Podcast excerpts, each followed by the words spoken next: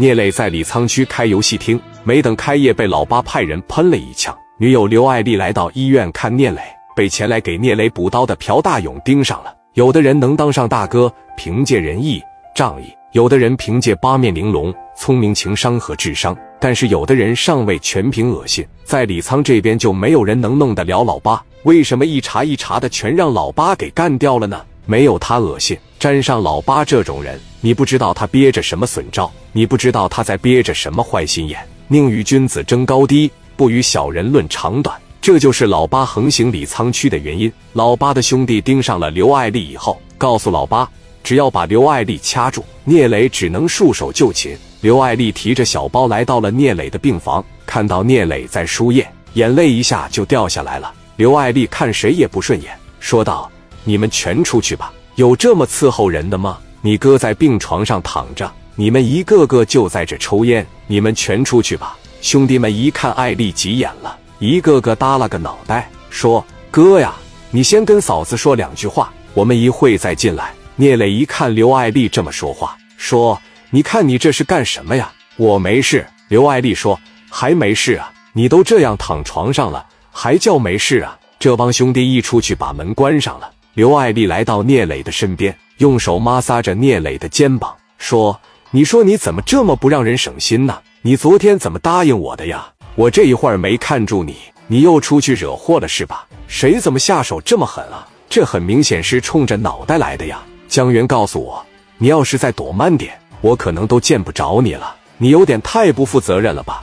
你怎么这么自私啊？刘爱丽这一下子给磊哥整的有点没话了。聂磊也感觉自己的女人是发自内心的心疼他。聂磊挤出一丝笑容说：“我没事，我说没事就是没事，你怎么还来了？”刘爱丽说。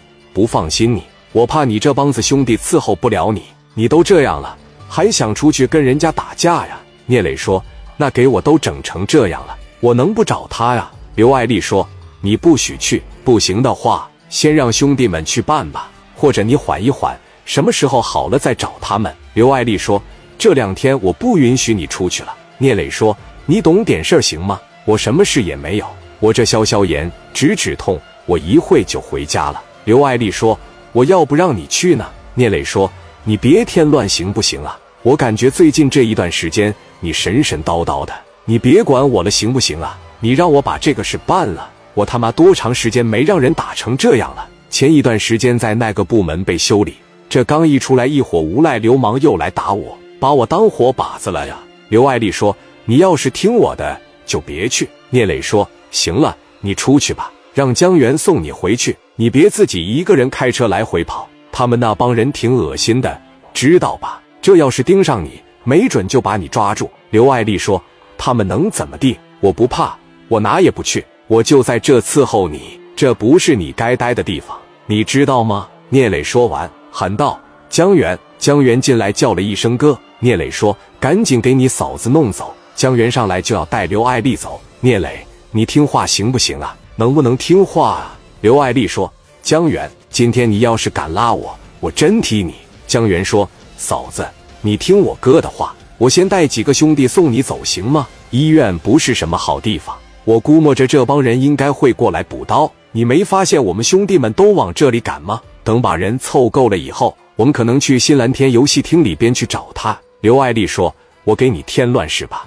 我是你的累赘是吧？”江源，你别过来。江源对那个小兄弟说。快过来，把嫂子带走！两个小兄弟上来，架着刘爱丽的胳膊就往外走。刘爱丽一边叫着放开我，一边挣扎。江源直接把刘爱丽抱起来，往肩膀上一扛，嘴里说道：“嫂子，对不起了，我是为你好。”聂磊说：“赶紧给你嫂子弄走，派几个兄弟在家里面看着，千万别让他一个人出门。”江源扛着刘爱丽就下楼了。朴大勇在车一看，这他妈怎么把人扛下来了呢？仔细的一看，这不是江源扛着刘爱丽吗？怎么办呢？朴大勇当时做了一个决定，连江源带刘爱丽一块办了。